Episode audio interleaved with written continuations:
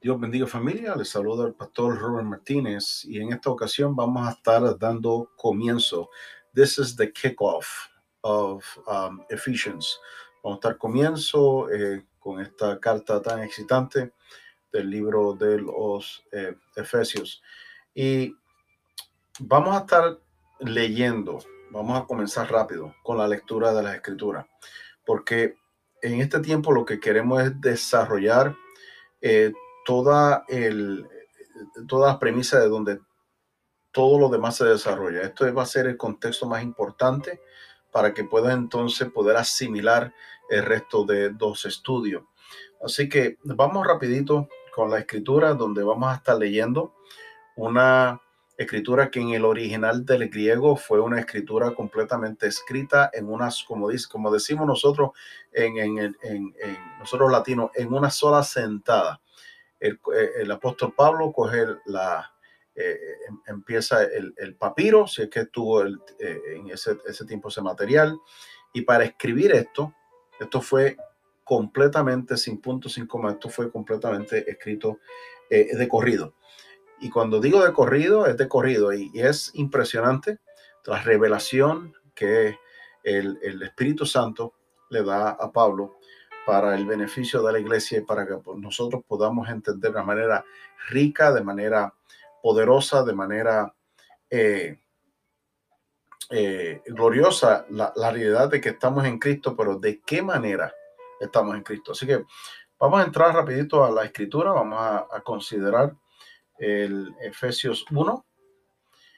Y sí, quisiera desarrollar quizá para la próxima semana eh, un poquito más con detalle, el versículo del 1 al 3, pero quiero comenzar con esta eh, declaración tan fundamental. Y vamos a comenzar con el versículo 3 al 14. Dice de esta manera el Señor, gracias, y vamos a orar rápido, gracias Señor por tu palabra, que tu palabra nos ilumine, nos guíes y nos establezca.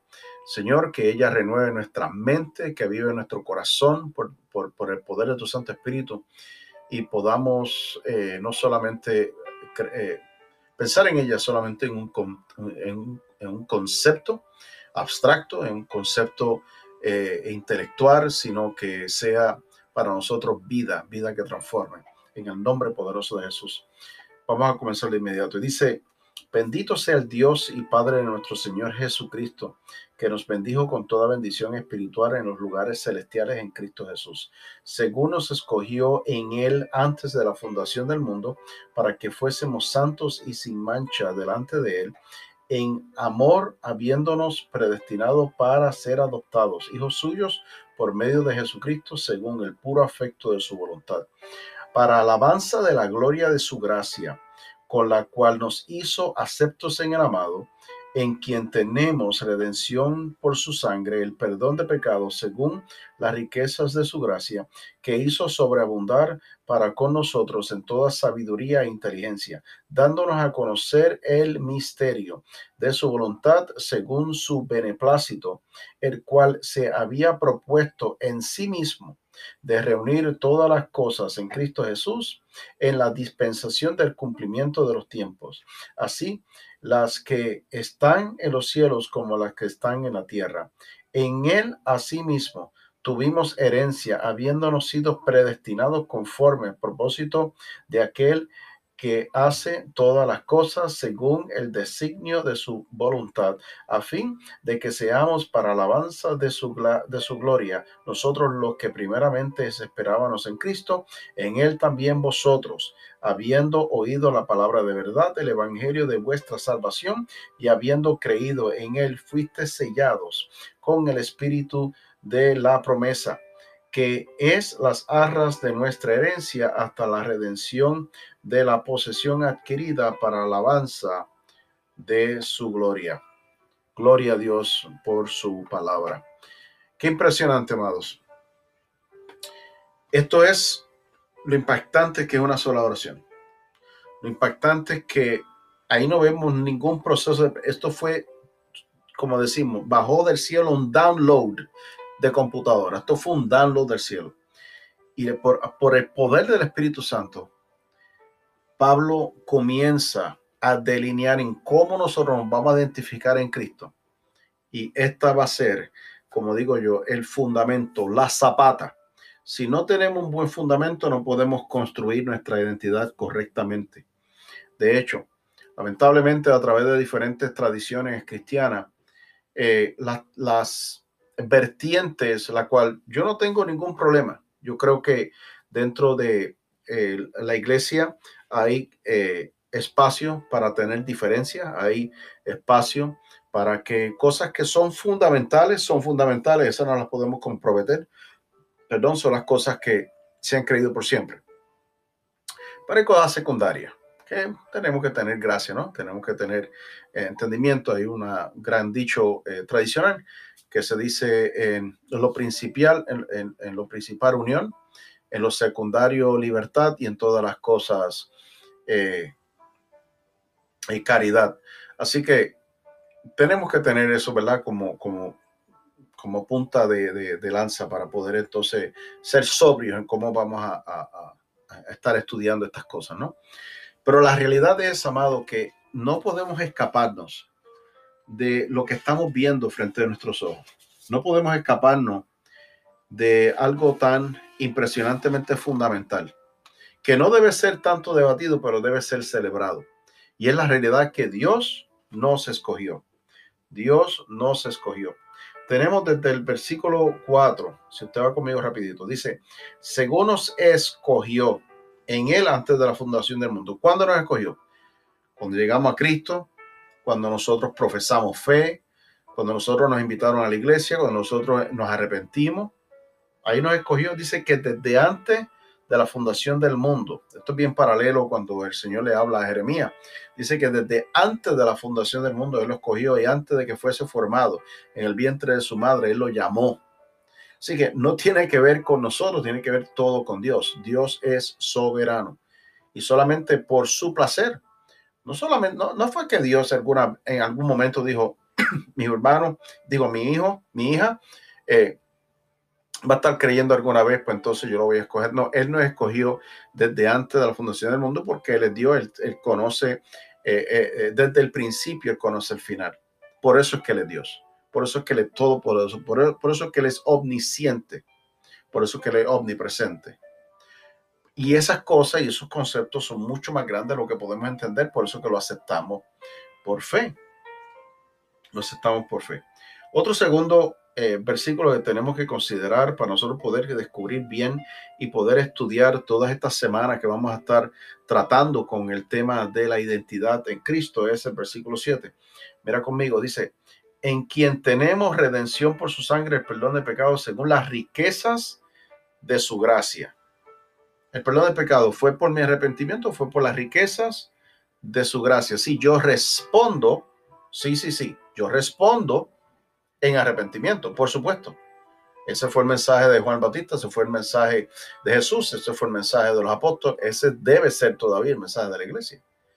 Pero el yo responder es por lo que Dios hace que responda. De hecho, nadie va al Hijo, sino porque el Padre lo trae. E, esto es un concepto impresionante. Aún tú darte cuenta que el Señor te abre los ojos a entender que necesitas arrepentirte porque Él lo provoca, Él es el que hace el querer como el hacer, Él es el que produce eso, el que comenzó la obra, que el, el, que termina la obra. De hecho, el Espíritu Santo fue enviado para convencer al mundo de pecado, porque hasta eso necesita eh, eh, la humanidad ayuda. Estamos en completa oscuridad en completa oscuridad. No podemos acercarnos a Dios por nuestras propias fuerzas, por nuestros propios méritos, por nuestra propia curiosidad, eh, por nuestro propio intelecto, porque algún día despertamos y nos damos cuenta que necesitamos a Dios. No, todo fue por Él y para Él. Todo comienza desde Dios y termina en Dios, para que nadie se gloríe. Y en eso, pues, no quiero adelantarme, pero en eso vamos a estar tocando en la semana que viene. Otro de los eh, eh, impresionantes eh, versículos, y debo decirle esto, este, Pablo es increíble porque se menciona quizás en, toda la vida, a, veces dos o tres veces, ser cristiano, ¿no? Pero Pablo menciona tantas y tantas veces, repetidas veces en Cristo, en Cristo, en Cristo. Es porque nuestra identidad no está porque estamos somos cristianos por la fe, nuestra identidad porque estamos en Cristo, porque estamos en Cristo. Esta también es una oración que usa mucho, eh, eh, o debo decir que ha usado antes también el apóstol eh, Juan. Vamos conmigo rapidito. vamos a estar considerando Juan, versículo, o debo decir capítulo 15, porque esto es, esto es importante. Juan capítulo 15. Notemos ahí. Rapidito, y estamos aquí en vivo y todo color, por eso es que no he llegado ahí. Así que deme, este, por favor, un momentito a poder entrar. Entonces, dice aquel, eh, eh, capítulo 15 dice, yo soy la vid verdadera. ¿Quién está hablando? Jesús. Eh, Juan está refiriéndose a Jesús. Y mi padre es el labrador. Así que el Señor está hablando. Todo pámpano que en mí no lleva fruto, lo quitará.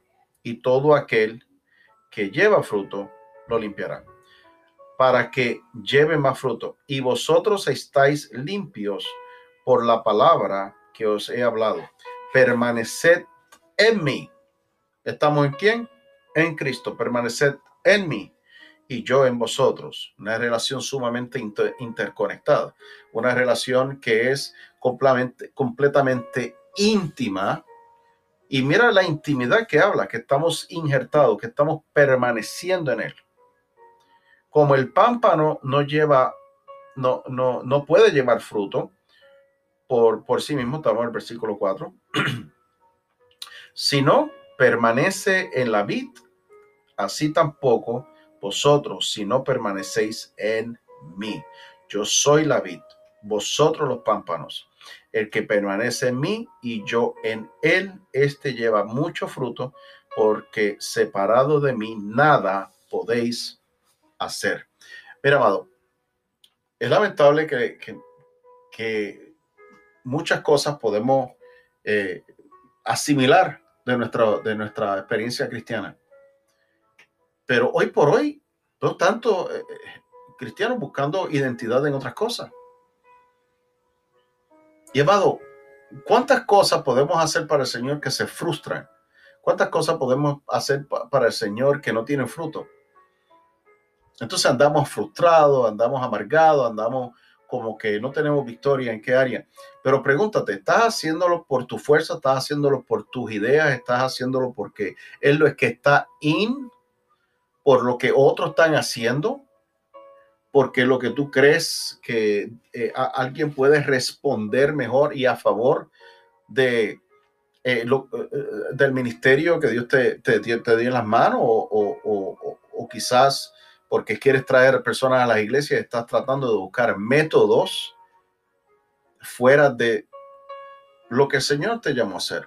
Porque todo lo que hacemos para el Señor y todo lo que vivimos, todo lo que hacemos, todo lo que pensemos tiene que ser filtrado y procesado por la palabra que renueva nuestra mente. ¿Cuál es la palabra? Palabra de Dios, la que renueva nuestra mente, para que entonces nosotros podamos probar lo que es mejor, lo que es aceptable. Y es la palabra de Dios, la verdad de Dios. Y nosotros cuando estamos en Cristo, procedemos en Cristo, pensamos con los pensamientos de Cristo, por eso es que la escritura dice que tenemos la mente de Cristo. Y hacer esto, lo que hace, lo que hace que todo lo que nosotros eh, eh, hagamos tenga fruto, tenga impacto y, y sea todo apuntando hacia Jesús. Nada de lo que hacemos en ese contexto va a apuntar hacia nosotros. De hecho, ministerio que se hace fuera de ese contexto, lamentablemente, que hemos, hemos visto tanto de esto y tan penoso y tan preocupante y tan alarmante y, y debo decir, este, eh, mucho más iglesias deben de estar sonando eh, la alerta de que tanto ministerio que está enfocándose en levantarlo a través de la personalidad, a través de lo que esa persona hace o esa persona dice, o lo elocuente que es, o lo dinámico que es, lo carismático que es, o la revelación tan impresionante que tiene. Mira, amado, eso va a ser como hojarasca que se va a quemar. Nada de eso es producido en Cristo. Todo lo que se ha producido en Cristo apunta a Cristo, nos lleva a Cristo, nos lleva a apasionarnos por Cristo, nos lleva a, santificarnos en Cristo, nos lleva a tener una seguridad de nuestra identidad en Cristo. Y esto es sumamente importante porque en esta escritura deja por sentado que otras de las que a veces no nos gustan hablar algunos lugares es que en esta escritura, versículo eh, del 13 al 14, tiene, nos bombardea con estas verdades que no deben ser eh, debatidas, pero sino celebradas. Y es que nos declara que somos predestinados, somos elegidos, somos adoptados, somos redimidos, somos perdonados y en Él tenemos una herencia. Y en Él tenemos una herencia. Así que, amado, e, e, es sumamente importante que nosotros eh, tengamos completamente consciente que estamos en Cristo, primeramente porque el Señor nos predestinó, nos eligió, nos adoptó, nos redimió, nos perdonó. Y por su Santo Espíritu nos dio una herencia. Así que son dos cosas. Dios nos predestina, nosotros respondemos. Porque Él dice, fuera de mí nada podéis hacer. Tiene que estar, estamos injertados. Si esa verdad se convierte en revelación, entonces respondemos con obediencia, respondemos con humildad, respondemos con completamente entrega. Porque sabemos que al predestinarnos, ya desde ese momento sabemos que no tenemos opción de vivir para nosotros, de tener nuestra identidad fuera de, Él. Y de ese momento empezamos a completamente comprender que porque Él me escogió, yo voy a vivir para Él, porque Él me predestinó, es para ser injertado y hacer las obras de Él. Porque es para Él y por Él que somos escogidos, es, por es para Él y por Él que fuimos llamados y fuimos perdonados. Gloria sea su nombre. Gloria sea su nombre. Así que, amado, esta es la realidad. Tenemos eh, una asignación, te puedo dejar búscate un diccionario, búscate quizás eh, eh, un tiempo para poder eh, desglosar un poco más, para que vayas entendiendo un poco más estas realidades, ¿no? Lo que es predestinación según diccionarios bíblicos, y la elección, lo que es la adopción, lo que es la redención, porque estas palabras de reconciliación, palabras de herencia, Empieza a indagar en estos conceptos, porque estos van renovando tu mente. Y, yo oro que el Espíritu de Dios avive tu corazón con esta realidad para que tu vida, para que tu eh, eh, función, para que tus obras de, para, el Señor sean desde tu plataforma de Cristo, porque estamos sentados juntamente con Cristo en lugares celestiales, desde esa plataforma que hacemos las obras del Señor. No que la hacemos para aprobación, no, la hacemos porque ya estamos aprobados. Tenemos aún obras que fueron eh, hechas de antemano para que la hiciéramos en Él y caminamos en Él, para que las podamos hacer en Cristo. Toda nuestra vida. Así mismo Jesús dijo en Juan 15. Él es, Él es, eh, Él es la vid verdadera, nosotros somos los pámpanos. Él nos escogió para eso mismo para que nuestra función y, la comisión que te dio fuera completamente hecha en Él y para Él. Así que Dios te bendiga, amado, Dios te guarde. Espero que poder este, tenerte para la próxima semana. Vamos a seguir con esta hermosa serie. Así que si fue de bendición, compártela. Si tienes todavía alguna oración, comentario o pregunta, usa nuestro correo electrónico. Dios te guarde.